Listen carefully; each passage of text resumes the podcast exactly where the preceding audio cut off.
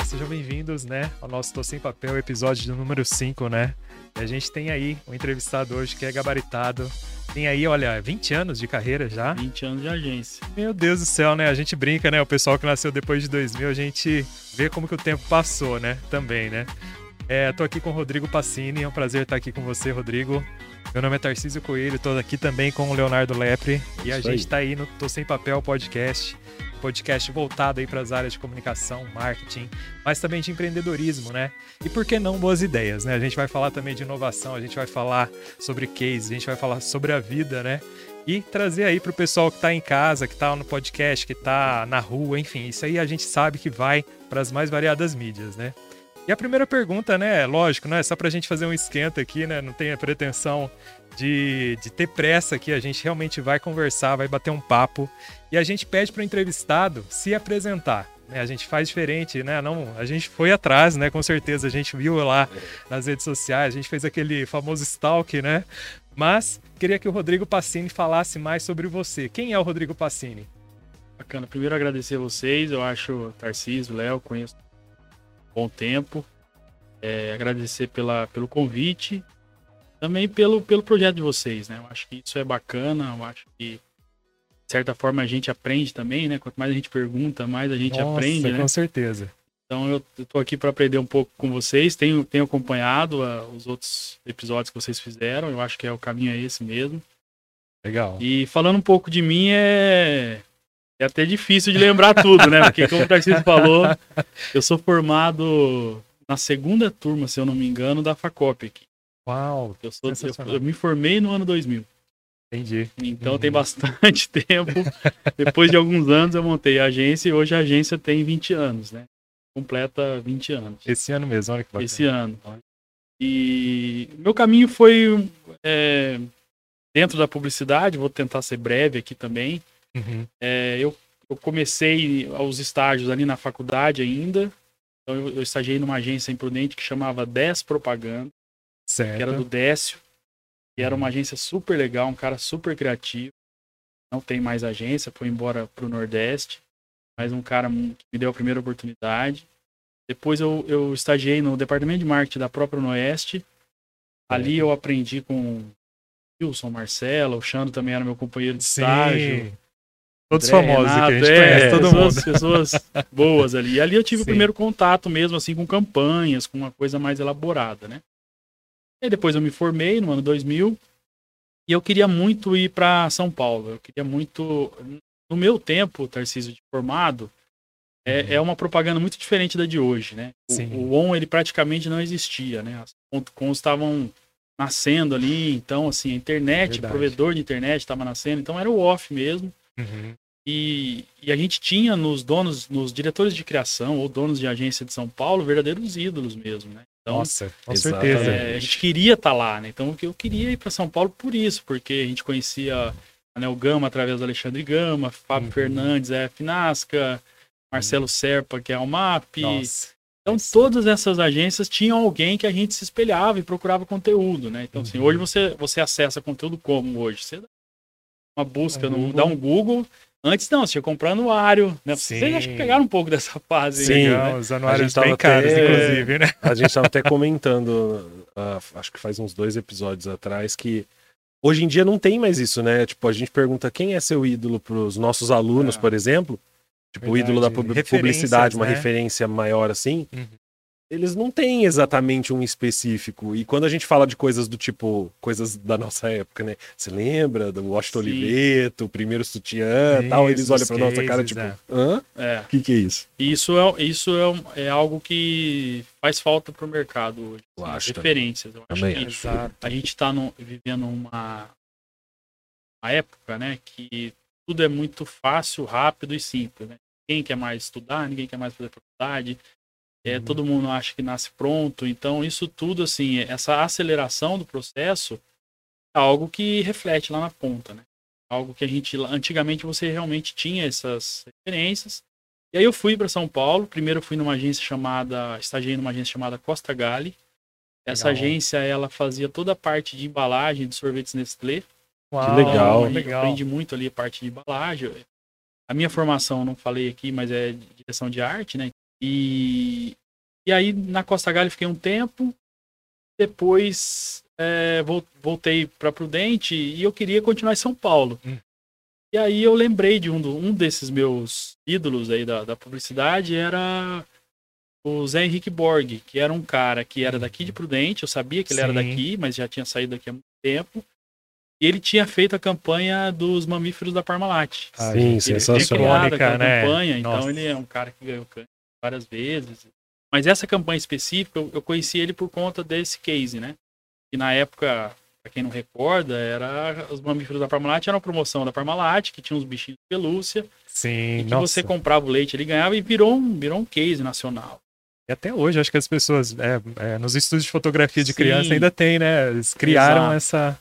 Verdade. E, e aí o que, que aconteceu? Na, nessa época eu, eu sabia que ele era de Prudente, falei, vou mandar um e-mail para ele e fui muito sincero no meu e-mail. Mandei um e-mail para ele dizendo assim: é, eu sou de Presidente Prudente, sou um conterrâneo seu, gostaria muito de conhecer um pouco. Ele era diretor de criação da Léo Burnet. Hum.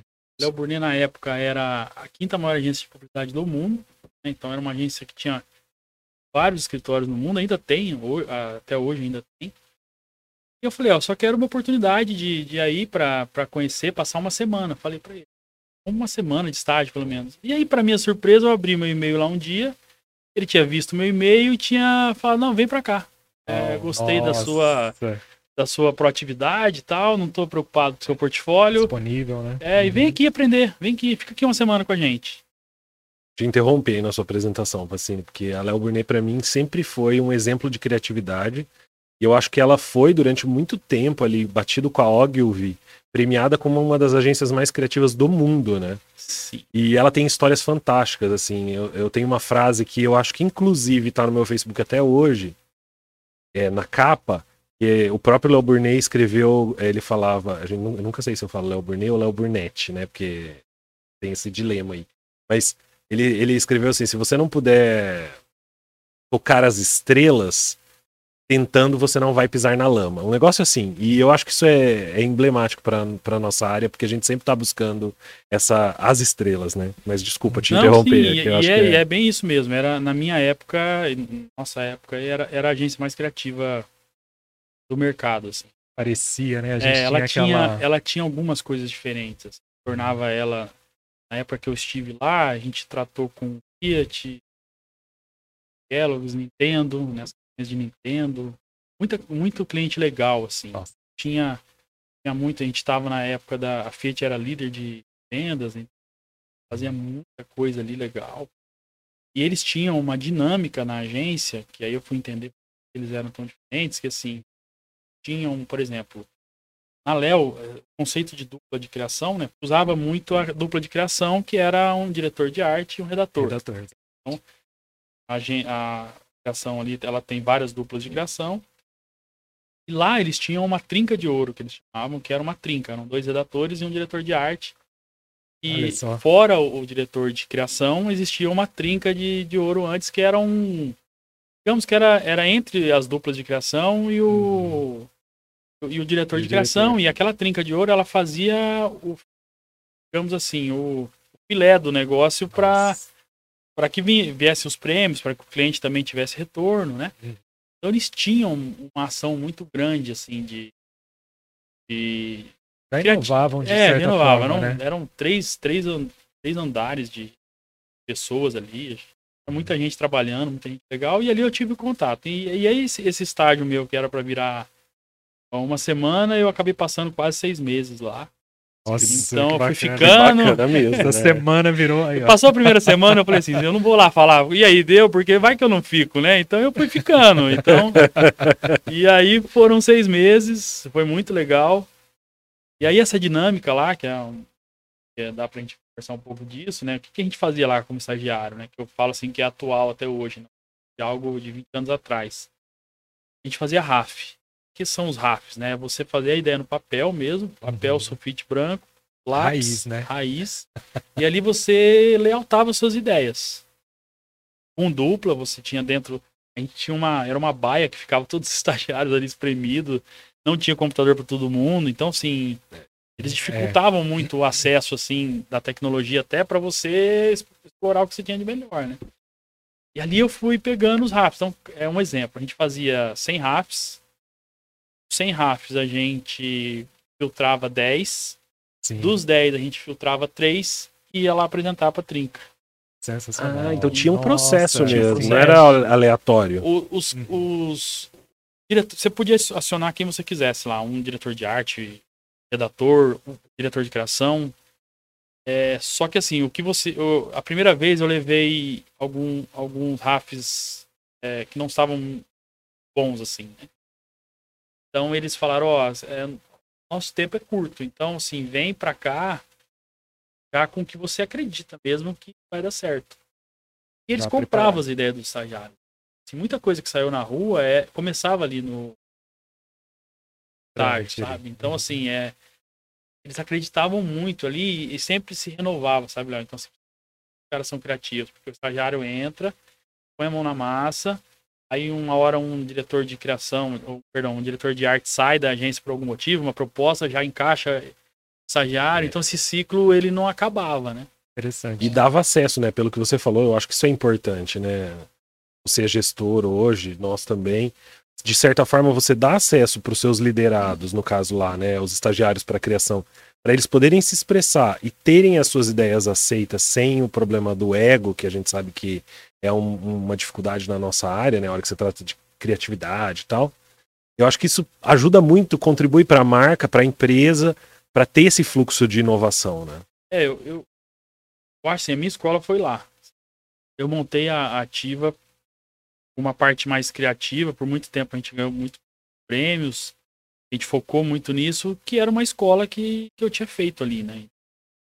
É, o processo eu acho que é o mesmo até hoje, acho que hoje precisa é, continuar dando oportunidade para o estagiário desde o, desde o primeiro dia que ele entra, ele Uhum. pode é, encaixar uma ideia, ele pode não Sim. saber layoutar, o texto dele pode não estar 100%, mas você tem que jogar ele ali na liberdade É. dele tentar produzir. E aí ele vai ganhando confiança, né?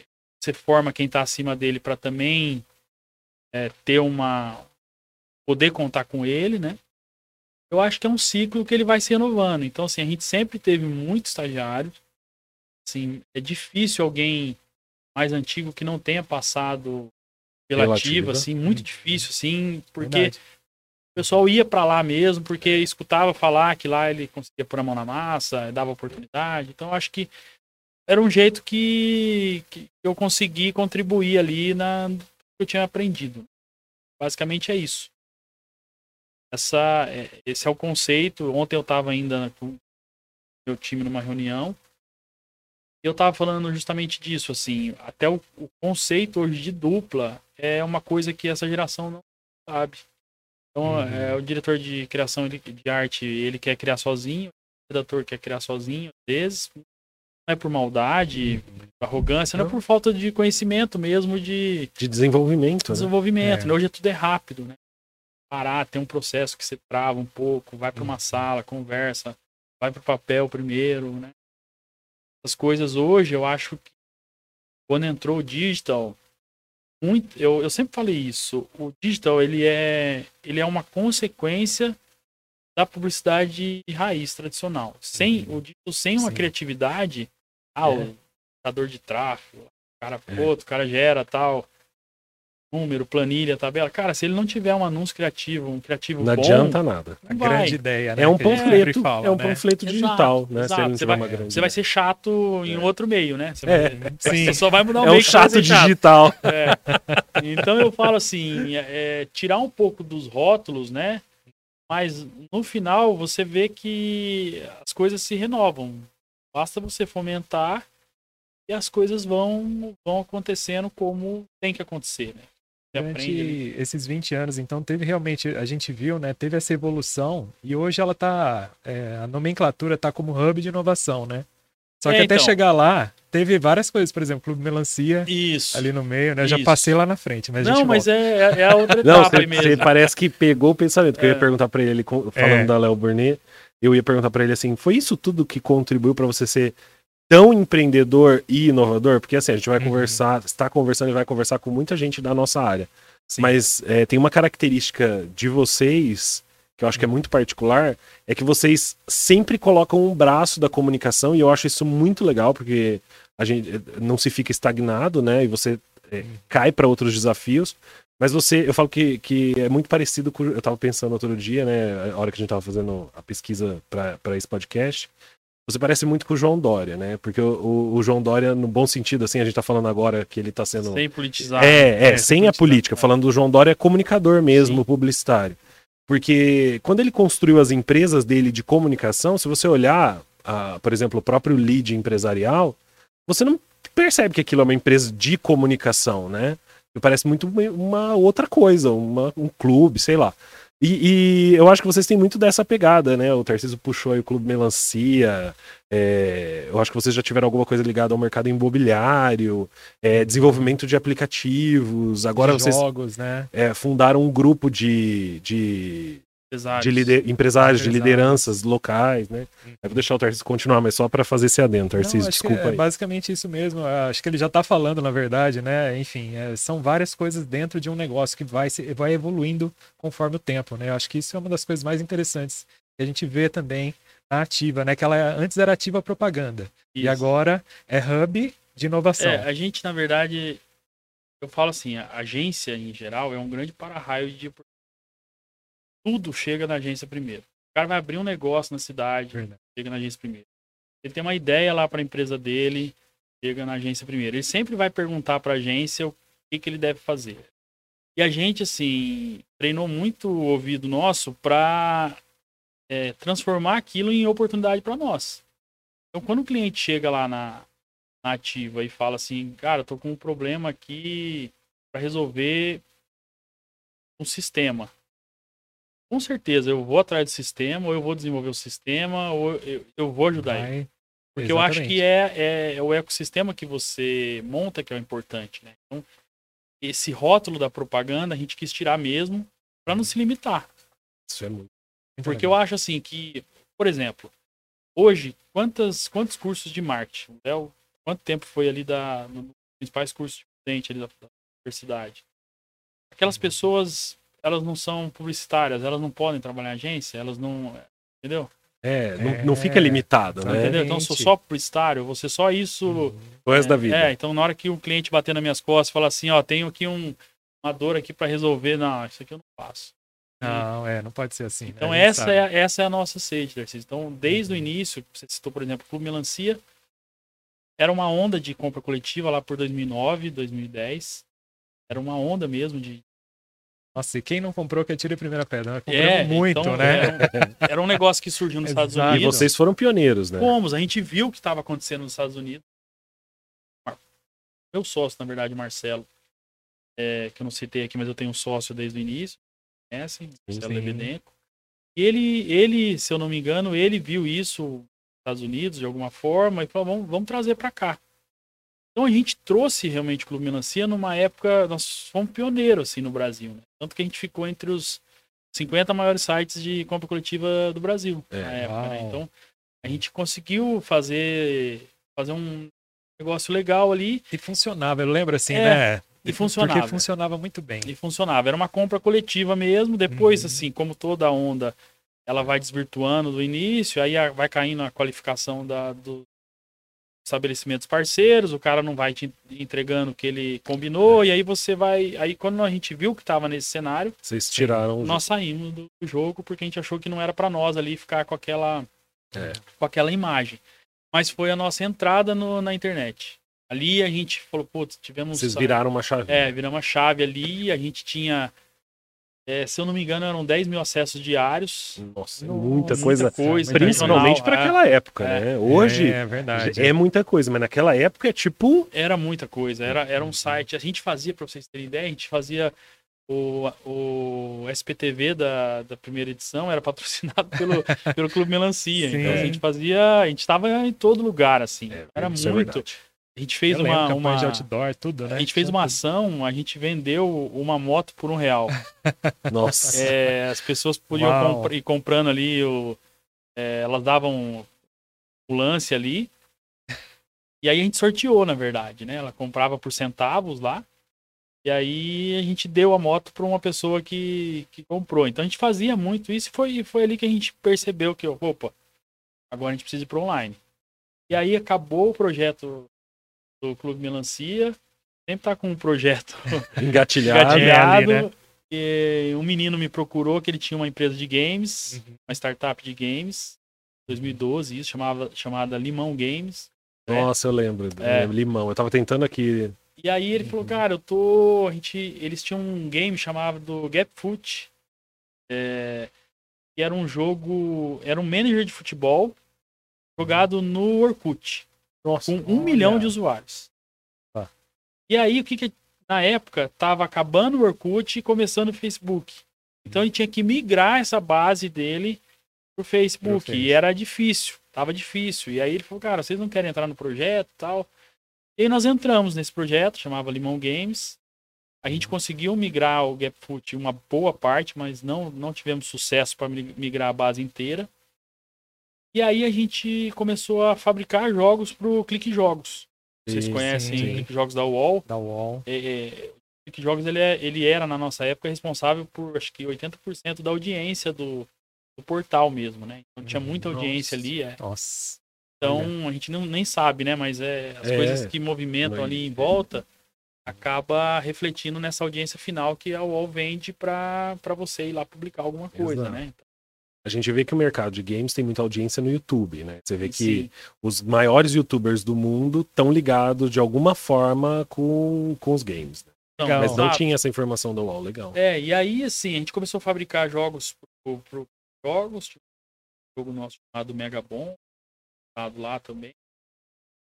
E aí a gente continuou nesse universo, só que o André, que era um cara super empreendedor, era um menino, poucos anos, tinha um projeto, ele ele estava em paralelo é, chamado Shopback, que era um, uma, uma empresa que ela pratic- praticamente fazia a retenção daqueles aquelas compras abandonadas no carrinho, você vai até o Sim. final Sim. e você não faz a compra, ele, Uhum. ele basicamente ele pegava aquela informação e compartilhava com outros players no mercado. Então você deixava um Ah. carrinho abandonado no site A, Ele Ele- avisava todos os outros. É, né? Olha, por algum valor, né? você, você tinha as ferramentas dele para usar. E aí a Lynx, depois de um tempo, ficou interessada na Shopback e comprou a Shopback. Foi uma, uma venda expressiva mesmo, por uns milhões, né? notícia pública até. É, E aí a gente continuou nesse meio, a gente, a gente parou com a empresa de games. E aí entrou a empresa de a imobiliária que a gente teve na Uhum. época. Co- Como surgiu a imobiliária? Para você ver assim, não é aleatório, mas no final as encaixa. coisas se fecham, né? Elas estão conectadas por trás. É. Tudo isso que a gente está falando, a agência participa. né? Então, assim, ou ela ou ela estava ali fazendo as campanhas, ou ela estava fazendo. Então, assim, ela acaba. A gente usa muito a expertise Tem a dela. inteligência necessária É, para fazer esses É, projetos. O que faz a gente rodar, tirar ele sim. do papel muito rápido. E a, a Mutari, a imobiliária, surgiu do quê? A gente trabalhava com a Mampei Funada, era um, é ainda hoje, acho que a maior corporadora da, da nossa região aqui, É, um trabalho muito isso. sério. É, e eles eram clientes nossos, a gente fazia todas as campanhas de lançamento, fazia tudo, marketing. Só que a gente percebia que a gente não ia até a venda final. Então eu fazia lá o lançamento, Ah, na hora que essa campanha ia pro corretor lá, ele não conseguia expressar o que a gente tinha pensado, não convertia em venda, faz sentido. entendeu? Então, assim, Uhum. é uma, era uma dor do cliente.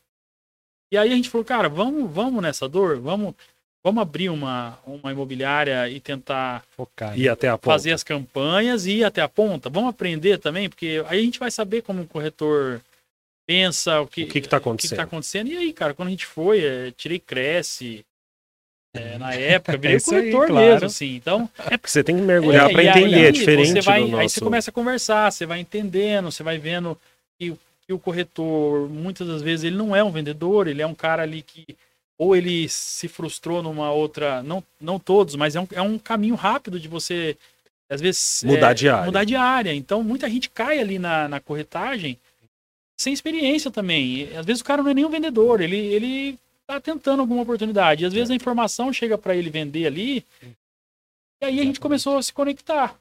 É, então a gente começou a, a entender, começamos a vender é, apartamentos, anúncios de apartamentos é, por lead, né? Começamos a ver, entender que, como é, qual, quanto tempo era essa conversão. Começamos a entrar muito no mercado imobiliário mesmo, na, na parte da agência. Lá Parte no de balde marketing. marketing, É. usando todos os recursos que vocês já tinham de É. expertise, né? Hoje, a nossa, a- um dos, nossos principais clientes, que é a Plaenge, né, uma conta nacional, é, das maiores construtoras do Brasil.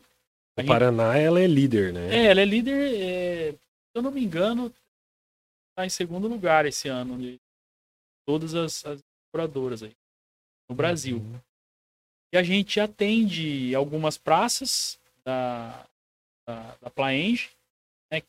E a gente não faz venda mais, a gente não tem imobiliária, mas é expertise nossa que é um mercado que a gente domina, assim, é um mercado que a gente sabe trabalhar, a gente gosta. Tudo isso, assim, poderia, quem tá de fora, às vezes fala assim, cara, tem uma agência, vai montar uma imobiliária. Mas assim, tinha, na imobiliária tinha um sócio corretor. Você Entendeu? tinha a estrutura da imobiliária que estava colada com vocês, mas não necessariamente É, era vocês. É, né? então assim, a gente acopla a nossa expertise no- no- na imobiliária, no caso, Sim. e a gente vai tirando proveito para o cliente se beneficiar. né? Então, assim, um segmento que a gente. Hoje, assim, um, é, um, é um segmento que a gente domina. Assim, não, Com é, certeza. não é questão Tudo de. Tá inserido. né? Exato, a gente está inserido, É. a gente tem história ali de, de outros clientes, de lançamento. Você vai lançar um prédio hoje, qual, qual o cenário ideal, né? Qual tipo de campanha? Vamos colocar mais o produto, vamos ser mais persona. Como trabalhar o Isso. stakeholder, que é justamente Exato. o corretor, as imobiliárias parceiras, Exato. etc. Então, assim, Uhum. são coisas que a gente, a gente é, vai além. E aí foi essa nomenclatura da ativa resultados, né? Que a gente dá por isso. Que a gente busca resultado. Basicamente, a gente é, não está muito preocupado se, é, se a gente vai sair um pouco da linha. Por onde, né? Não. É, exatamente. Você não está preocupado por qual Não. caminho você vai encontrar o resultado. É, é bom que não fique engessado, né? Essa questão mesmo. Perdeu o medo tá- mesmo é. de você avançar o sinal. E isso é interessante porque eu e o Tarcísio estávamos conversando outro dia sobre qual é o futuro, né, da publicidade, assim, porque a gente vê que está mudando muito. Não só para as agências, mas para os profissionais da área também. Que, que tipo, a gente estava comentando agora no começo, o que, que o diretor de arte faz? Será que ele só faz o que ele fazia há 10 ou 15 anos atrás? Não precisa ir muito longe, né? 5 anos, 6 anos Sim. atrás. E é- essa sua Exatamente. fala deixa isso muito claro, né? De ter essa. A gente pode chamar. Tipo uma poli, ser polivalente, é. né? Acho que é uma hibridização, sei lá É, se existe essa palavra, né? profissional. Uma coisa mais É, eu híbrida. acho assim, tem, que- é, o cuidado aí é, é a forma que você faz isso, a forma que você vende isso, e a forma que você insere isso dentro da, da tua empresa. Tem que ser precificado. Você não pode ser um faz-tudo. Tem esse entendeu? também, é, Você cobra o anúncio e faz o resto de graça. Não, É. não pode ser assim. Você tem Uhum. que encontrar o teu valor ali. Então, você quer mexer com inovação, então você tem programador, tem desenvolvimento, você tem. Né, você sabe entregar, vai chegar um produto bom ali no final. Vai Sabe, chegar um produto ou vai chegar, ficar só uma. Ou, exato, vou ficar dando um monte de ideia pro cliente que dá para ele ser é, inovador. É. A inovação, como que ela começa na, no nosso negócio? Aquela ideia que eu falei para vocês do para-raio, nós somos para-raio, o cara chega com a dor. Sim. Então hoje, na, tem diversos aplicativos que nós desenvolvemos dentro da Ativa hoje, é, que são de dores reais de clientes. Então, assim, exemplo, Unipetro, que é um cliente nosso de TRR combustível, né, de diesel Brasil. É, é um cliente, inclusive, regional, é de Tupã, e é um grupo muito, muito grande, assim. Eles fizeram um aporte super bacana também, né? é, então, esse projeto do SAEC que Uhum. surgiu, o que, que era o problema? É, a Unipetro ela tem tanques de combustível nas propriedades rurais, empresas, prefeituras, o tanque fica lá. Posto particular. É, ele fica lá porque o TRR é isso, né? Você não pode comprar combustível direto ou vender direto do posto comum. É, Existe uma lei, por isso existe o TRR. Ah, O TRR não pode vender para você que parou o carro ali para abastecer, mas ele pode vender para indústria, para para propriedade rural, quem Uhum. usa. E aí o tanque fica lá incomodado. Então esses tanques são da, da, da rede Unipetro. E esse tanque, ele fica parado ali uma hora, Ocioso. Uma hora é a Uhum. cabo disso. O cara tá no meio da, da, da plantação lá, tá plantando alguma coisa, Uhum. é a cabo diesel dele. Então ele vai parar ali de produzir, Ligar. ele vai ligar, ou alguém da, da Unipetro, por exemplo, tinha que ir lá ver se o tanque tava, então colocava lá uma vareta lá, Ah, via checando de checando. em O tempos. que, que nós fizemos? Nós conectamos esse tanque à internet.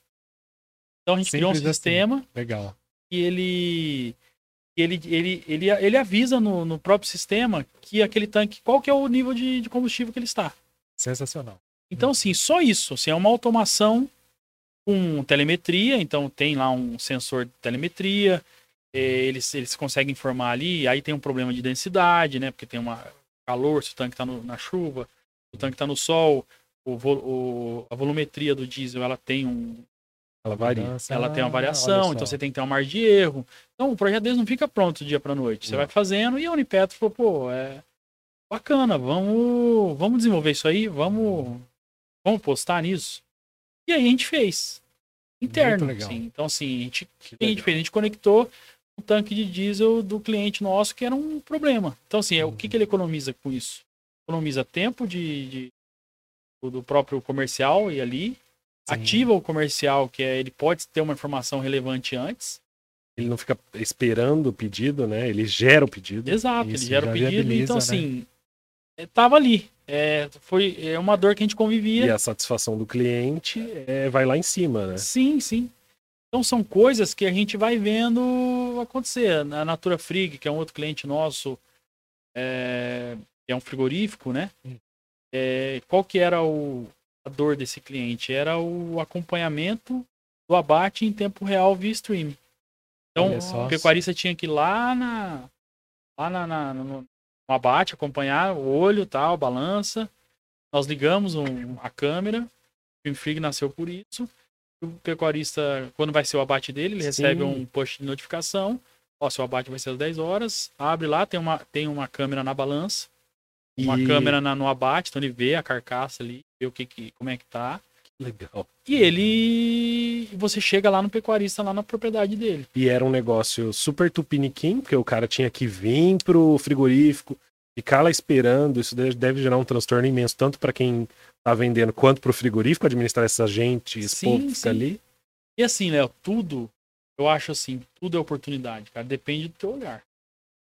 É, então, assim, se você tiver com esse olhar de, de querendo, querendo problema, né? Tipo, vamos, vamos, vamos pegar esse problema para mim aqui, vamos resolver. E esse é um problema das empresas hoje. Eles não têm tempo para resolver dores. Eles têm dores, mas eles não têm tempo para resolvê-las. E às vezes Sim. nem, nem condição, sistema, tecnologia, Expertise. pessoas, para poder organizar tudo isso, né? Porque às vezes eles ficam lá sofrendo, sofrendo. Ah, mas você consegue se digitalizar? Não. Por quê? Porque eu não sei para onde ir, né? É, então, é, é- esse é o ponto. Então, assim, quando você. E aí o hub de inovação nosso surgiu por isso, porque cada projeto desse que eu tô falando, ele tem um. acaba tendo uma equipe, acaba tendo uma, uma estrutura e acaba sendo quase que uma startup cada projeto É. desse. Ele, que ele pode ou não né, é, sair da, daquela empresa e ser replicado no mercado. Ele pode, é, Pode, virar um- uma entidade independente. Pode. Com um cliente parceiro seu, ele pode ser um sócio seu. É, ele, ele Um pode fornecedor. fornecedor, ele pode só se beneficiar daquilo. Então, assim, os clientes estão muito abertos à inovação. Eu diria assim, que muito mais do que a publicidade. O Sim. cliente está muito mais aberto à inovação do que a publicidade. Não que não seja importante. Mas, assim, ele está aberto. É um negócio, assim, que ele vai te escutar. Ele vai sentar. Se você ainda não falou com o dono da empresa, é, prestando serviço de publicidade para ele, na hora que você falar de inovação, ele vai sentar na mesa. Ele vai, ele vai, ele vai vir para a roda. Então, assim, essa, essa, é, é, essa proatividade, eu acho que assim a- as agências precisam ter mais, porque tem, ela, é, a agência tem capacidade para isso. Legal. Então, assim, Tem, é, Sim. você vai, vai criar só um site. Entrou um cliente lá, ele tá criando um site. Puta, eu quero criar um site. Beleza, você vai criar só um site. Só comunicação? É, e aí, você não vai. Como é que é a entrega dele? Como é que, como é, que é o frete? Como é que é a. é, e aí, será que se vender mais um produto? É, Será que é CRM? Como é que é a estratégia? É. precisa de um CRM? Uhum. Precisa, será que ele tem isso? Será que ele precisa mesmo de um site? Ou ele pode vender direto ali pelo Instagram? Mercado Livre. Mercado enfim, né? Livre, têm- exato, Marketplace, enfim. esse ambiente, cara, te dá muita oportunidade. É. Então, assim, é isso que eu falo, que a- as agências mudaram, tudo isso que eu citei aqui, desses cenários da- dos meus ídolos aí de São Paulo, não existem mais. As agências não existem mais. As contas não existem mais. Antigamente você tinha uma receita de bolo e você fazia. Então É. hoje, assim, é diferente. É, Só que eu costumo dizer, a verba ainda existe. É, ela existe e talvez até tá maior, né? Ela existe. Exato. Porque e outros essa custos que necessidade. existiam. Ela existe, só que você tá limitado só naquela, naquela área ali. Né? Então, tem muito. Tem muita coisa, assim, que eu acho que a gente precisa. Eu acho o publicitário muito resistente. Ele é muito assim, ele é formado, muito coisa. Eu falo com autoridade porque eu sou de criação também e É. eu sei como é que nós somos. assim. Então tem hora que a gente não quer, a gente não quer sair desse mundo. Quero fazer Às só vezes é meio isso. cabeça dura, é, né? entendeu? Às vezes é meio, é totalmente Às vezes, né? E assim, hoje você. preciosista, né? Quanta, quantas é, empresas existem com departamentos de marketing de agência hoje? Vários. É, hoje você Houses. trabalhar numa, numa house hoje, às vezes ela é muito completa.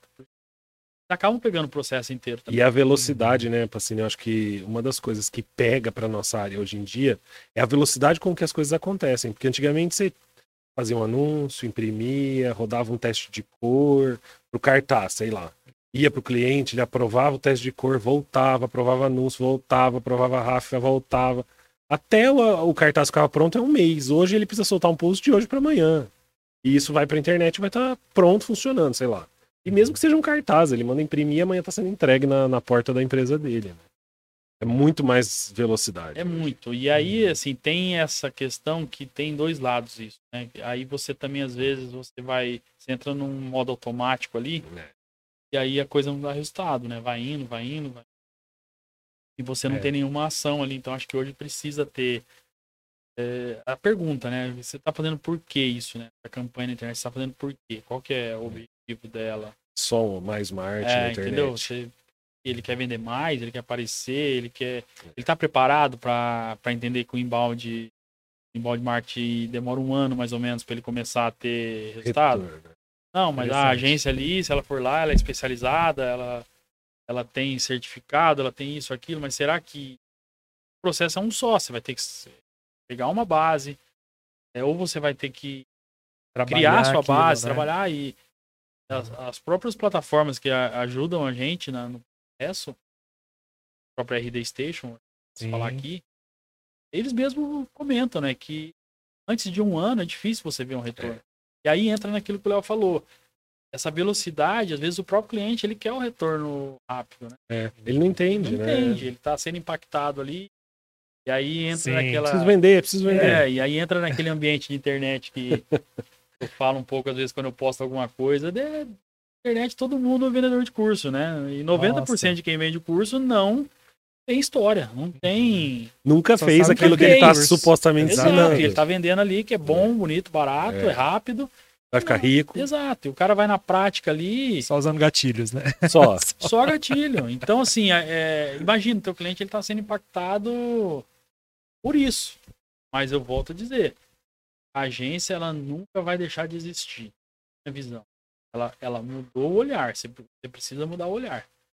E aquele cliente que derramava um caminhão de dinheiro lá para uma campanha, não derrama mais. É, é fatiado o bolo. Não derrama mais na agência. Ele, ele faz um pouco de ad sozinho ali. É, Ele põe o Google através da de uma pessoa interna que ele tem de estratégia. contrata um estagiário para fazer um uns posts. Mas e a ideia? E o que vai, o que, que vai comandar tudo isso?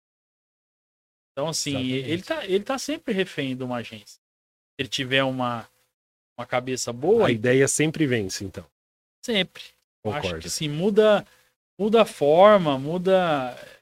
Costumo falar, Léo, assim, que eu, eu um, de uns anos pra cá, eu, eu acordo pra matar a agência mesmo. Quero que a agência morra ali da imagem mesmo, assim. Eu, não- eu, não, eu não quero que alguém me chame pra conversar, pra fazer uma, uma campanha tradicional de publicidade. Eu não Uhum. sei mais fazer isso. Não- isso aí não, para mim, assim, é uma coisa que não dá mais resultado. É difícil de acreditar, né? É, que aquele sim. feijãozinho com arroz vai surtir alguma coisa. É, antigamente, é, o Tarcísio lidou com uma agência que fazia muito outdoor, né? Sim. Lembra? Prudente, assim. Aham. Marca X, né? É, É, exato. Assim, uhum. que você tinha uma receita de bolo que era. Você fazia uma verba de, de TV, fazia um 10 placas de outdoor, para você fechar a cidade, É, fechar, fechar a é. cidade. Fazia condomínios. rádio. Exatamente. Verdade. 10 placas Cara, de outdoor pra fechar a cidade. me dá- eu já é, falei isso. Me dá, me dá essa verba tal, eu, vou colo eu coloco ali e vai te dar resultado. É, vai vender. Pode abrir a porta lá no dia que você for lançar, que vai, tá, vai vender. É. Hoje, cara, o outdoor continua importante, a TV continua importante, mas a forma que ela tá inserida tem que ser diferente. Entendeu? A Ela tem, tem ela que- tem que estar lá com QR Code, ela tem que estar lá integrado com alguma coisa. Integrado, é. É, a gente tem, é, tem demanda hoje de, de arte da, de espaços da própria Plaenge, posso falar aqui, são espaços instagramáveis. A Sim, gente nossa, precisa fazer sensacional. uma ação instagramável. Então, assim, eu tenho que colocar ali alguma coisa que a pessoa vai parar naquele espaço Pra fotografar. para fotografar e para ela repostar e ela ser um, um veículo de comunicação. Gerar a mídia espontânea, que a gente tanto gosta também, Exato. né? Porque a gente quer ver isso, É. a gente não quer ver o anúncio, né? Em si, ou só ele. É isso. Sim. Então, assim, esse avanço que eu acho assim, é, precisa ser falado, precisa parar, pensar. Vocês estão com um projeto, tô sem papel, podcast e tal. É, sei lá, cinco anos, vamos muito longe. Cinco anos atrás, teria que contratar um espaço numa TV caríssimo para você fazer o piloto, para você começar a contratar 15 minutos, meia hora ali de programa. Tem que ter um patrocínio, tem que ter. Não ia sair, cara. Então hoje, assim, Muito difícil. Hoje, Muito assim, moroso, exatamente. Cara, quanto tempo vocês colocaram esse projeto no ar? Sei lá, 15 dias? Acho que foi. foi 15 dias. Foi 15 dias. Então, assim, é, Exato. é isso. Então, é... por que que saiu em 15 dias? Porque tinha dois caras lá que tinham uma ideia, que já tinham um projeto lá atrás, que tinha uma semente lá. Então, E a estrutura da cidade Sim, favore- favoreceu, né? O favoreceu. fato do Inova ter o estúdio disponível, perfeito. da gente ter as tecnologias Obrigado, na Inova. mão. É, isso aqui é fantástico. É... É bacana. Um abraço pro, pro Diego também. Exato. é. Sim. porque é um- eu fui aqui conhecendo um tempo atrás, trouxe uma aceleradora de São Paulo aqui para conhecer os projetos do Inova, e eles ficaram encantados com isso aqui. Não é possível que isso aqui é público, né? Que é só plugar aqui Exato. e, Participar, e né? participar. Então, é, eu acho que foi uma, uma sacada muito legal do Inova, através do Diego, eu acho que ter pensado nisso, que voltamos a falar do cara que saiu da, do formato dele, podia estar só na inovação ali. na- é, Sim. então, assim, alguém pensou nisso aqui e falou, cara, deve ter demanda. Deve. E, e, e gera E um alguém ambiente falou- de oportunidade. E alguém deve ter falado, não, faz isso não. É, sempre tem alguém. É, Isso aí sempre não, tem, mexe né? aí não, isso aí tem um monte, isso aí, já, isso aí já acabou, isso aí já passou. Então, assim, é, isso é todo dia que a gente tem. tem- Exatamente. Pessoas que vão nos ajudando e pessoas que vão desacreditando. A maior parte para desacreditar, A né? maior parte, mas aí que eu- é onde o caminho tá certo, né? Você que é corredor, nadador, ciclista. É verdade, É, não, como tava é que é? vendo lá, Triatleta, né? triatleta. Eu, eu acho que eu sou um pouco ex tudo isso, viu? Mas Ah, é tá nada. sendo humilde, então, Você gosto. é um cara que pode falar disso, né? Porque nem todo mundo tá lá para te incentivar e falar, "E- é isso mesmo, vai, vai. Uhum. Normalmente as pessoas tomam, ah, mas você tem coragem, tá frio, não vai, Verdade. né? É, você vai ah, competir lá na No esporte onde? isso É. parece suave, mas a hora que você... suave assim, né? Para o esportista é ruim.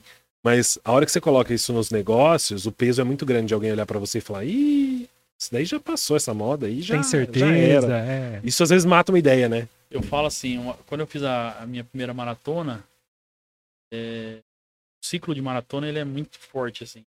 Correr quase mil quilômetros ali para você chegar na prova e correr 42 quilômetros. Você, você- no período que você tá em treino, você treina muito mais. N vezes o que você vai fazer naquele dia da prova. Só que ali naquele ciclo, é, todo dia o despertador vai tocar. E aí, assim, disciplina. Colocar o que é disciplina? É você colocar o despertador para tocar. O que é resiliência? É você acordar todos os dias ele tocar. Então, assim, só a disciplina, cara, não vai te levar a lugar nenhum. A resiliência, que é essa porrada aí, que você não vai acordar bem, tem dia que. é- na... Você tá com outros Acontece problemas tudo, e. né? Exato. Então, assim, na publicidade e nos negócios, nossa, é isso. Então, se você se acomodar junto com o cliente, é, quantos clientes se acomodaram na, na, na pandemia, né? Assim, foi um ciclo. Mas, por outro lado, é, um projeto como o da Natura Free que com vocês só nasceu porque teve uma pandemia e, e fez com que todo mundo olhasse até num cenário mais tradicional como o agro e falasse, cara, Precisa mudar. pode ser que dê certo uma transmissão online.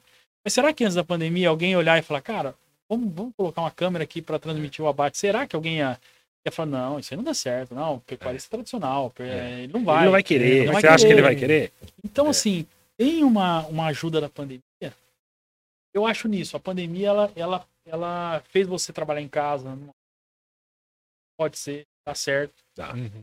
É, ah, mas é híbrido, é melhor, é melhor tal. Depende do formato, mas assim, tudo avançou. E aí você passou a pandemia, a onda mais forte, digamos assim, acabado. E aí, você vai voltar a ser tradicional, né? Assim, É, é, voltar ao passado. É, é, a- voltar- a, agência hoje, é legal, eu não, não comentei isso aqui, mas durante a pandemia, nós fechamos o, o escritório nosso, colocamos todo mundo em home office permanente. Até, o, até dezembro. Mesmo foi em março, por aí a pandemia. E até dezembro nós falamos, todo- voltar ou não, todo mundo em office. Divulgamos isso. Foi lá por setembro, a gente falou, cara, compensa voltar? A coisa tá, tá rolando, tá legal, o pessoal tá Uhum. feliz em casa. Vamos ver o que, que eles precisam, né? Sim. Ah, um precisava de uma cadeira melhor, outro precisava de um computador, outro precisava de um ambiente melhor, de uma internet melhor tal. Beleza, vamos resolver? Resolvemos tudo. No sentido assim, ter uma condição para que cada um pudesse É ficar. mesmo. E aí, assim, as pessoas foram é, gostando daquilo, né? Foi efetivo para nós, assim. E aí a gente começou a ter gente trabalhando pra gente do Rio de Janeiro, de Rio Preto, de Maringá, É porque Ribeirão. você abriu uma É. porta Aí- nacional, é, até porque- internacional. Exato, ó, não tenho, tenho diretor de arte aqui em Prudente mais, tá difícil. Quantas vezes a gente ouve isso? É. Cara, no, Sim. no online, você contrata o cara da, da onde ele estiver. Então, assim, se você souber usar, hoje a gente está instalado no Cowork, que é a Grafeno, que é onde a gente tem algumas ações ali híbrida, né? Então, as pessoas que são líderes de processos ficam ali offline ali com a gente, digamos. E a equipe dessas pessoas ficam online. Então é é uma ideia que para nós assim tá legal. Tá funcionando. E nós não precisamos mais ter o, aquele imóvel grande lá para trazer o cliente. O cliente, a gente começou a perceber que o cliente não ia lá. Não.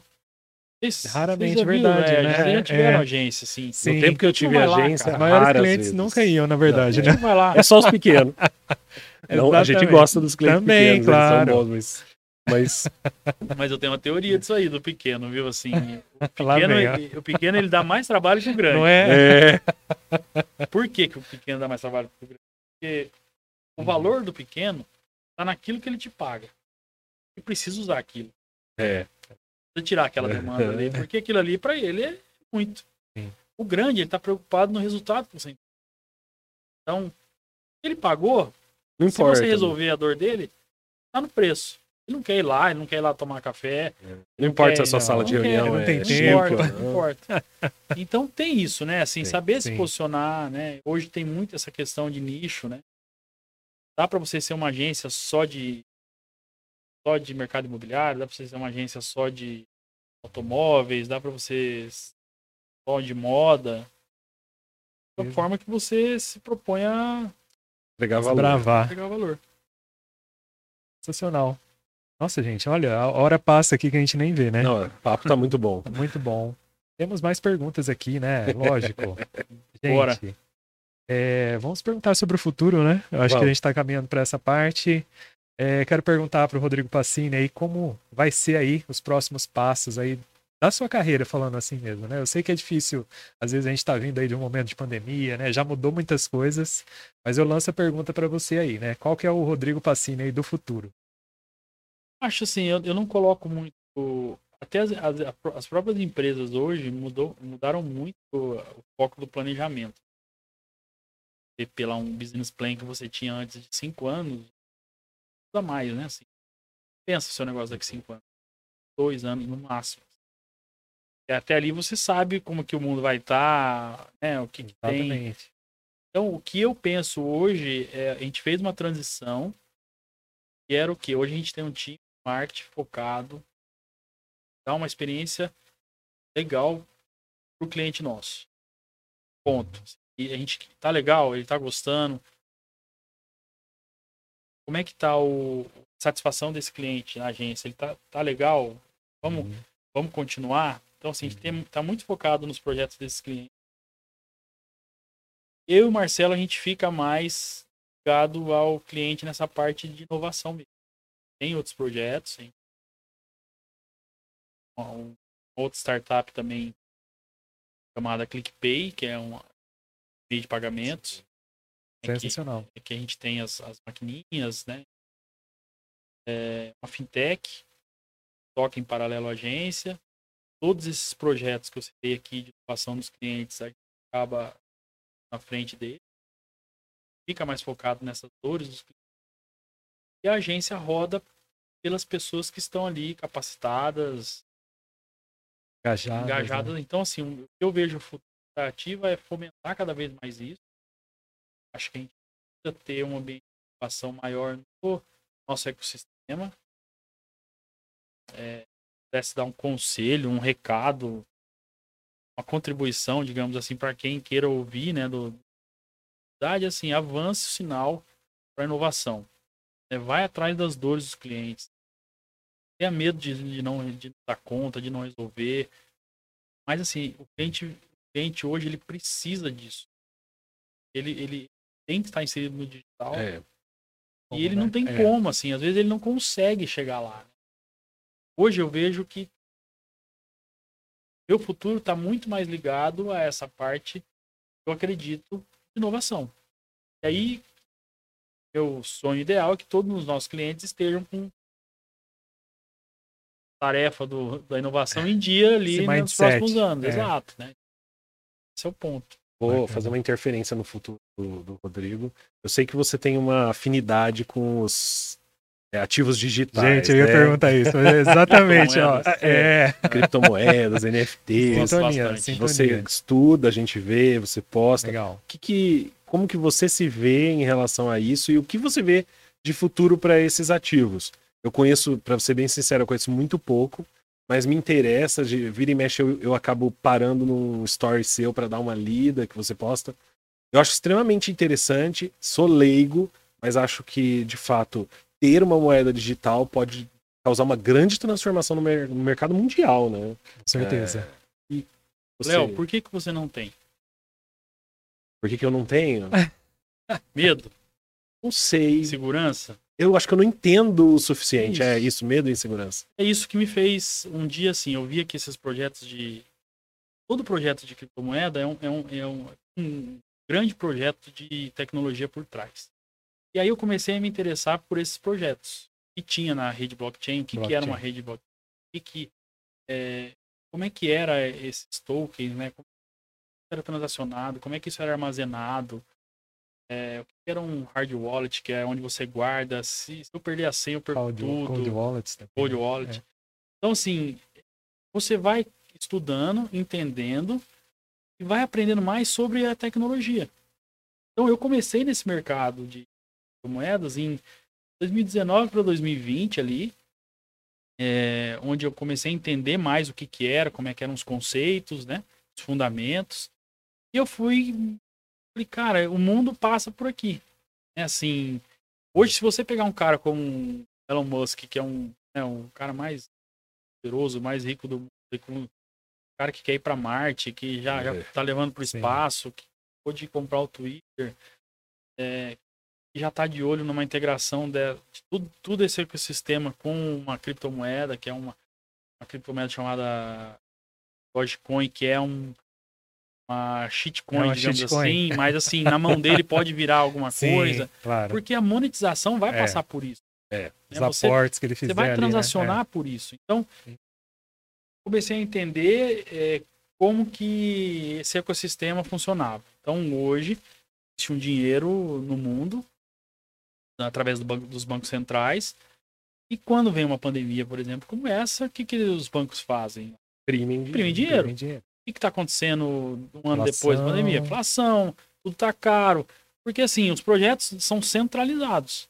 Então, na hora que aperta o calcanhar de algum país, ele vai, ele vai, ele vai colocar ali a- o remédio dele.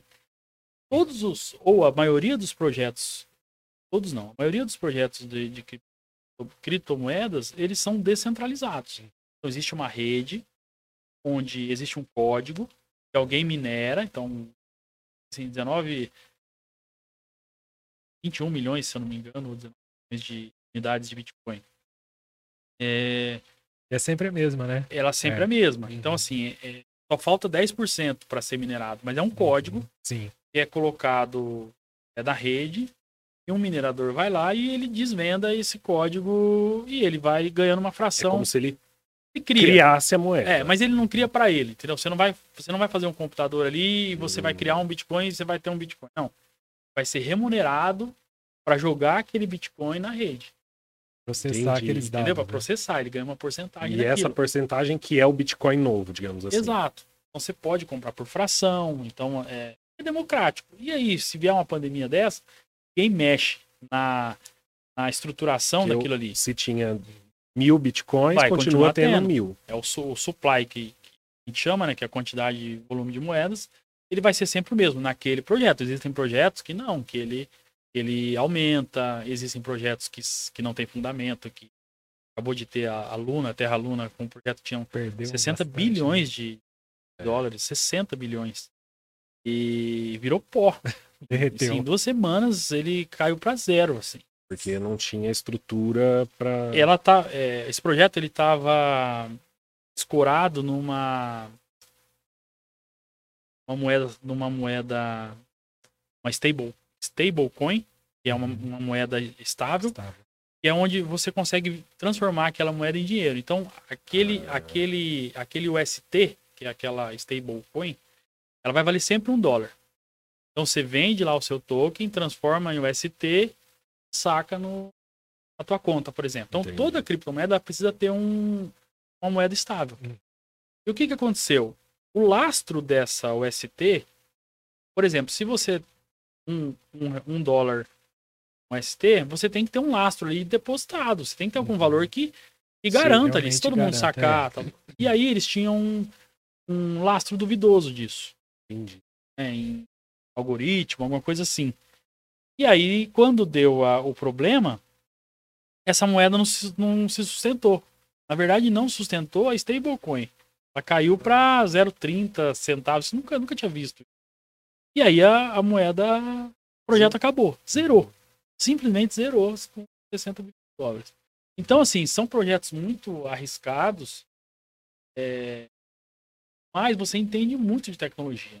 Sim, e tem que ver o projeto também, né? Tem projetos muito bons também, né? Que vale Tem, a pena também tem. investir, né? Bitcoin, Ethereum, né? São, são, Consolidados são já, né? consolidados. assim. Mas tem muita coisa, mas é, eu, um exemplo, para a gente ser prático na, na nossa conversa. É o, o NFT. Sim. Tem ouvido muito falar Sim. desses macacos aí que É. Uhum. vai comprar um JPEG. Não, mas você não vale um milhão. O meme, né? Então, um, um post, né? post, é. é, primeiro post. Aí, assim, beleza, isso é assim, isso é a nossa primeira visão de fora. Cara, isso não tem valor. Beleza, eu não entendo, isso não tem valor. Um JPEG não pode valer isso. Tá, mas e aque- aquele NFT, ele vai te dar acesso ao quê? Você comprar aquele aquele macaquinho lá, ele vai, ele vai te colocar num grupo seleto ali, vai ter uma vantagem. Quando lançar a Ipcoin, que é a moeda desse projeto, você vai ganhar algumas moedas? Foi o que aconteceu. Ah, Então entendi. veio, veio o Aham. NFT, depois veio a moeda do, do projeto. projeto. E aí o- as pessoas que compraram com Ar, em Bieber, como Só se fosse os um clube né? mesmo. Você tem acesso ali a algumas coisas tal. É, você pode ma- materializar aquele NFT seu e transformar em um produto. É seu. Pôr numa jaqueta e vender, que é por. Aí você vai entendendo assim, cara, não é só um JPEG. Coisa tem um. É uma propriedade é digital uma propriedade mesmo. digital. E isso, aí, Léo, você. Isso não tinha ainda. Que é você ter uma propriedade digital sobre algo. Exemplo. Você podia... Você vai vender tua casa. vai no cartório, tem uma escritura, vai deixar armazenada lá. Ou você vai levar pra tua casa por numa gaveta. Realmente você vai passar 30 anos ali sem ver aquele documento, É. vai, vai, vai pegar que nem você pega uma certidão de nascimento lá daqui a um tempo e tá lá. Tá tudo amarelo. O NFT, o NFT, ele pode, através da rede blockchain, é, Uhum. colocar todos os arquivos digitais de cartório dentro da rede, fragmentado em diversos pedaços que ficam espalhados pela rede, quase que inviolável. Então, assim, quando você vê, quando você vê o NFT surgindo, assim, você, primeiro, momento você fala, cara, beleza, é só um JPEG. Mas depois você vê a aplicação, você fala, cara, uma propriedade digital não tem. É, não tem. Você não tem como ter. É, eu tô sem papel, podcast aqui. é, não tem propriedade. Não, é se- solto. Se alguém internet. copiar, copiou e Exato. boa. Então, assim, são coisas que você vai vendo que a- a- vai avançando. Sempre começa nesse ambiente aí de metaverso, de NFT. Ele sempre começa quase com uma brincadeira, assim. Um Uhum. teste. Sim. Eles vão pondo, empresas. eles vão pondo, eles, aí um vai pondo mais dinheiro pro outro. Às vezes o projeto não vai e morre. Metaverso é um negócio que eu acho que a publicidade pode usar muito. Mas eu acho assim, ainda pouquíssimo fundamento. Porque todo projeto que você olhar nesse mercado, tal, tem que ter fundamento.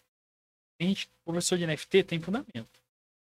Dá para ser usado para alguma coisa. Agora o metaverso é você ter sua casa lá dentro, você, seu terreno lá dentro, você querer fazer uma reunião lá dentro, marca querer se expor lá, Ainda é muito. é muito. É, é, um- é, é algo assim que precisaria de muito, muita programação, muita gente envolvida.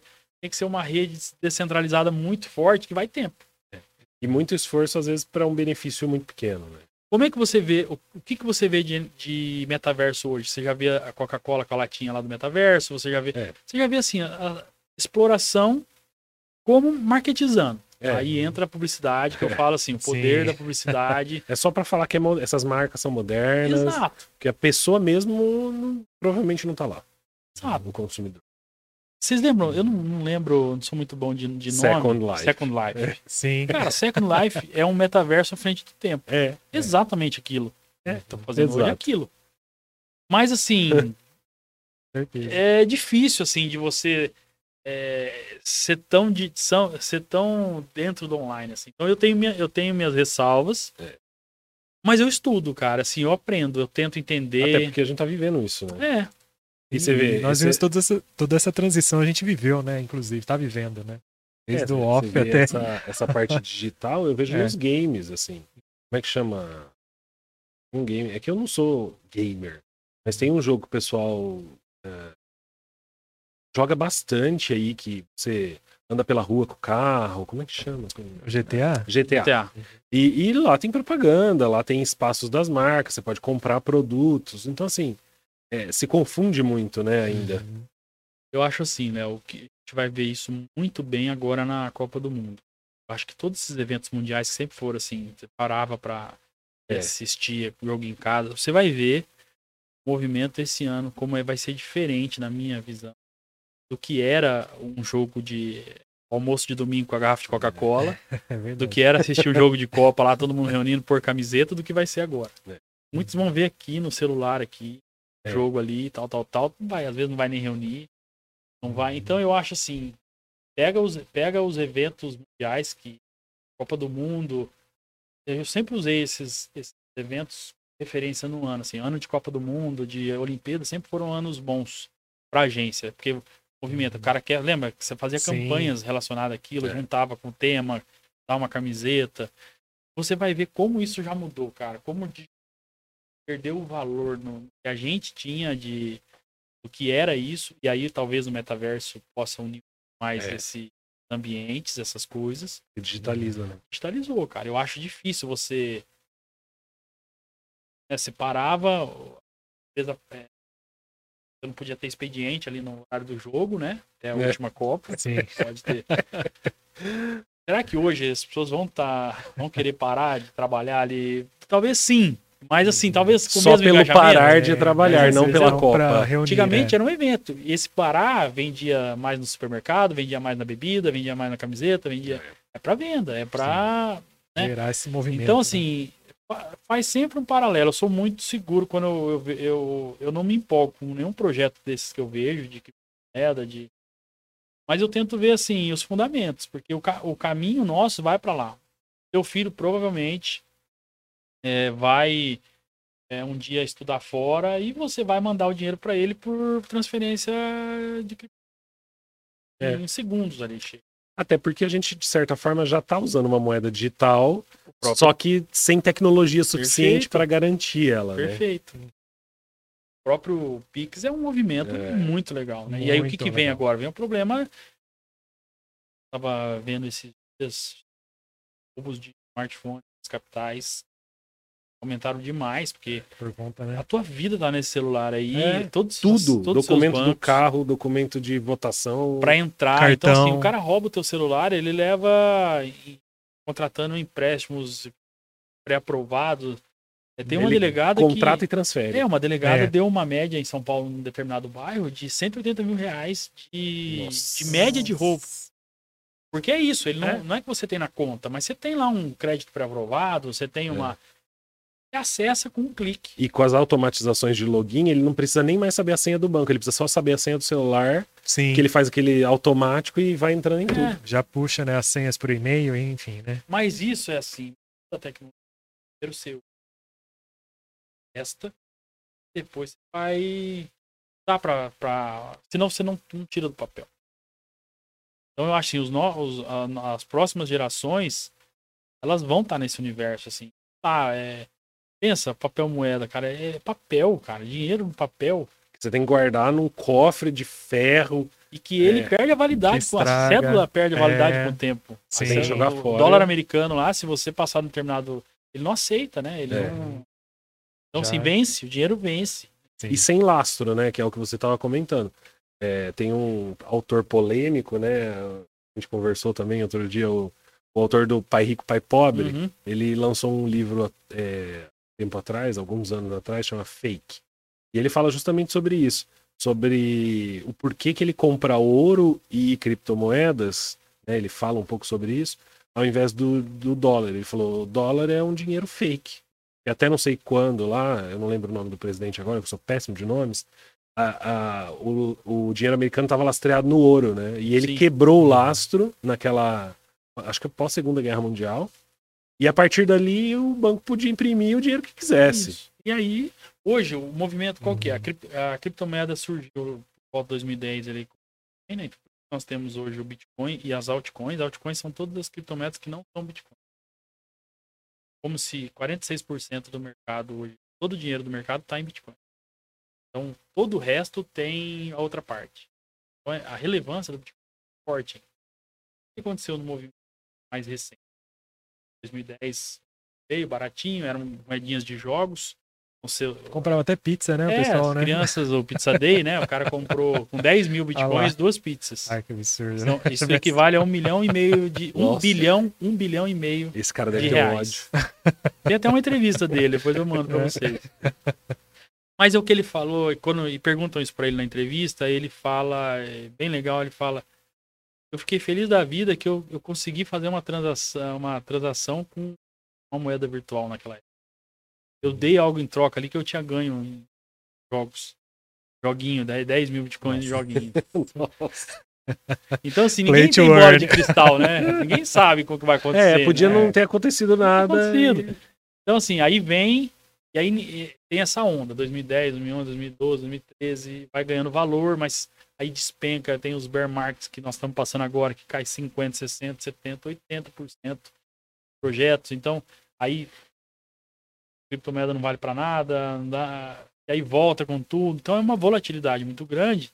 É, Só que com essa fala sua da, dos profissionais que o mercado chama, que são é, empresas, Uhum. estados, países, né? Sim. Que entram nesse mercado com dinheiro que ele podia estar lá guardado lá, fazendo laço para alguma coisa, ele compra a Tesla mesmo, tem uma grande, um grande volume de Bitcoin.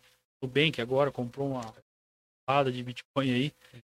É, você começa a dar lastro, você começa a dar lastro para esse mercado e os institucionais começam a realmente acreditar naquilo. Então, dois anos para cá, esse é o movimento hoje. Os institucionais entraram no negócio, estão colocando e aportando dinheiro nisso.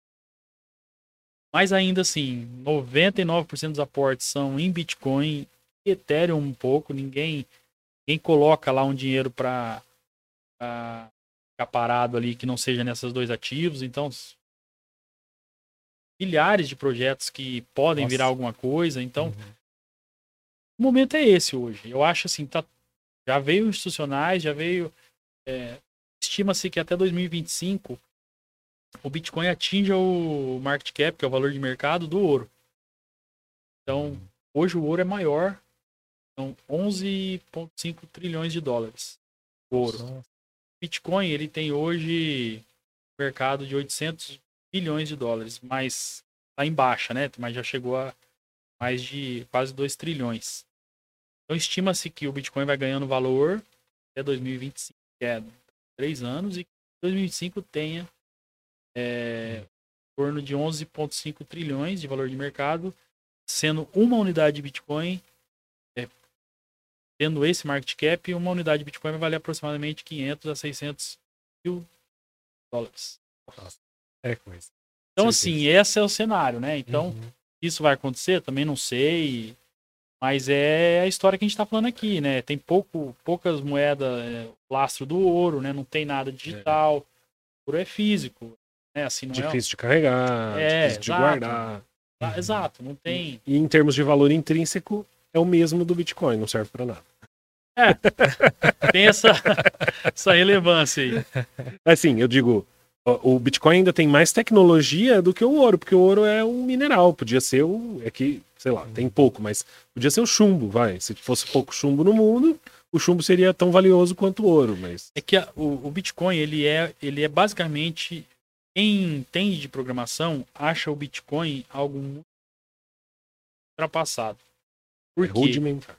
ele, ele foi, foi o início. Então ele é basicamente uma moeda troca ali. Você é um, É um Bitcoin, código você que você fica Exatamente, você, co- você compra ali alguma coisa, né? Ethereum, por exemplo, é uma rede blockchain. Então, dentro Ah. da rede Ethereum tem N projetos. Ela tem uma característica de tecnologia diferente. É, ela é uma rede. Então tem vários projetos que rodam na rede Então, o contrato de um DeFi, que é uns empréstimos de finanças descentralizadas. Eu pego, vai comprar uma casa. Pego o dinheiro e empresto para você. Digitalmente, sem intermediário, sem banco, sem nada. Defino com você um percentual. Posso colocar ali uma garantia em alguma coisa digital.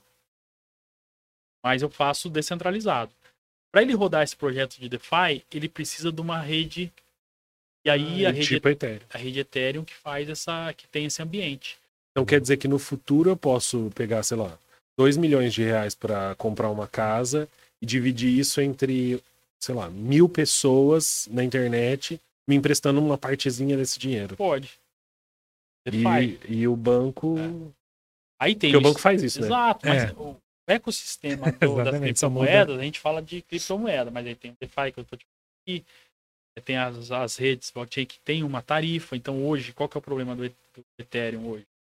A tarifa da transação é muito alta. Ah, tá. Ele Não. cobra pra gente Cobra, usar. exatamente, é Entendi. caro. Hum. Não precisa baixar. Aí vem a Solana, moeda que é muito mais barata. Aí tem a Ada Cardano, que é Cardano. uma outra rede, que tem vários projetos nela. Então vai criando assim um leque. Tem o stake, que você compra a criptomoeda, põe para render, como se fosse uma poupança. E ele vai te pagar 6%, 12%, 20% ao ano. Como que ele te paga? Ele vai te dar mais moeda, Ah, tá. Mais da dele. mais da dele, mas tá rendendo, é dinheiro. Então, assim, Que é louco, não muita coisa, cara. É muita coisa. Por isso que eu falo assim, é. Sem falar das moedas de jogos quiser- também, né? É, Axie Infinity, exato. etc. esse esse tá ligado ao metaverso. Por isso que assim tá patinando muito ainda, porque precisando de uma definição, vai ter um ambiente, Exatamente. né? É. Se tipo vai ser forte, então veio todo essa onda, vocês acho que acompanharam no ano passado mais, né? Metaverso Sim, estourou, sim. tudo veio, esses projetos, tudo, mas Ainda não tá claro. não tá claro. Então tem que ter aplicação. E, o, e, e as redes, elas são mais ligadas com as finanças. Para a parte de É. finanças, tá? É o que nós estamos falando aqui. Você já consegue visualizar sua casa, compra de alguma coisa. Não, e você Uhum. eliminar um intermediário tão caro, né, igual o banco, Porque você pensa, você põe dinheiro na poupança ou investe num CDB e tal. ah, é, o banco vai usar esse dinheiro para emprestar para alguém com juros gigantescos. Te paga um pouquinho e fica com todo o resto, tudo bem, correndo o risco da inadimplência. Você poder fazer isso direto, né? Os antigos. Como é que chamava? Essa dinheiro. Agiota? Agiotas, né? É. É uma agiotagem digital. É, É sensacional, porque na verdade dá poder para as pessoas mesmo. Para fazer o dinheiro delas render de Isso verdade. é, a- é o que a gente chama de descentralização. Quando você pensar nesses projetos de criptomoeda, é isso que eu acho que é o legal. Projetos descentralizados. Existem projetos centralizados. BNB é uma moeda da própria corretora, da exchange que é a maior exchange do mundo, que é a Binance. Ela tem uma moeda Ah, chamada ela tem. BNB. Tem dono. O cara pode acordar um dia lá, perder um bilhão na luna lá, ele pode acordar e falar, ah, cara, vou sacar aqui o que eu tenho. Aí o o mercado vai fazer assim. Então você tem que saber o que é centralizado, o que é descentralizado.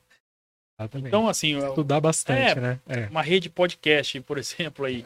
Pensa numa coisa descentralizada, né? Vai, vamos supor que todo mundo vai ter um projeto.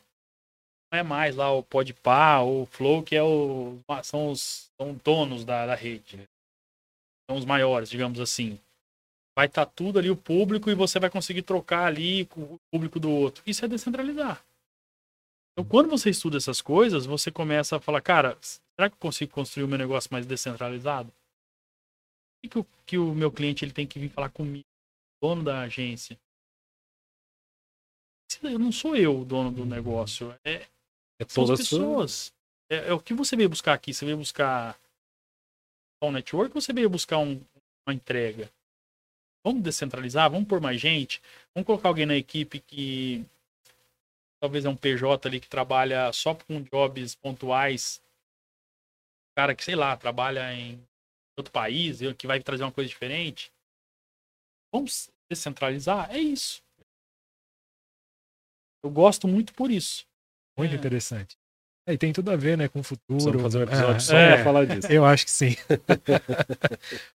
Sensacional. Acho que a gente já tá caminhando pro final, né? A gente vai ter que fazer o número 2 também, né? Falamos demais, Desta- né? Falei Não, demais mas, aqui. mas foi ótimo. Eu acho que, né, antes de mais nada, queria agradecer aí que a presença aí do Rodrigo Passini, meu amigo Leonardo Lepre. Nós temos também o Léo Henrique aqui, que vocês não veem, mas ele está ali também fazendo edição, fazendo a captação das imagens. Agradecer também os estúdios do Inova Prudente. E é isso. Muito obrigado pela participação.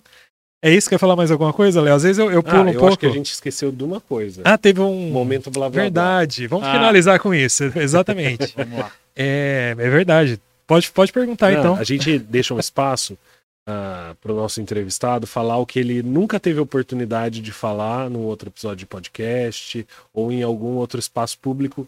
Esse é o seu espaço. Legal. É, É justa. é. Mas é isso. Eu, basicamente, eu, sim, sou um entusiasta de inovação e tecnologia. é, me defino ali na, na minha bio ali como um louco por inovação, tecnologia. Esse cenário, eu sou entusiasta do mercado cripto, da- das startups. Eu acho que a gente é, precisa criar um ambiente cada vez melhor para isso. É uma rede mesmo, é cada vez mais pessoas somando. Eu acredito muito nisso.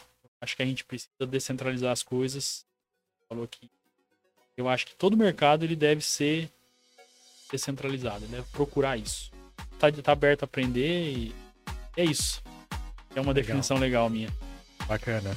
Muito Obrigado. obrigado, viu? Eu que agradeço. Obrigado vocês. Sucesso no projeto de vocês. Estou aqui na torcida. Se vocês precisarem de mim, eu estou à disposição. Nós também. Muito obrigado. Obrigado.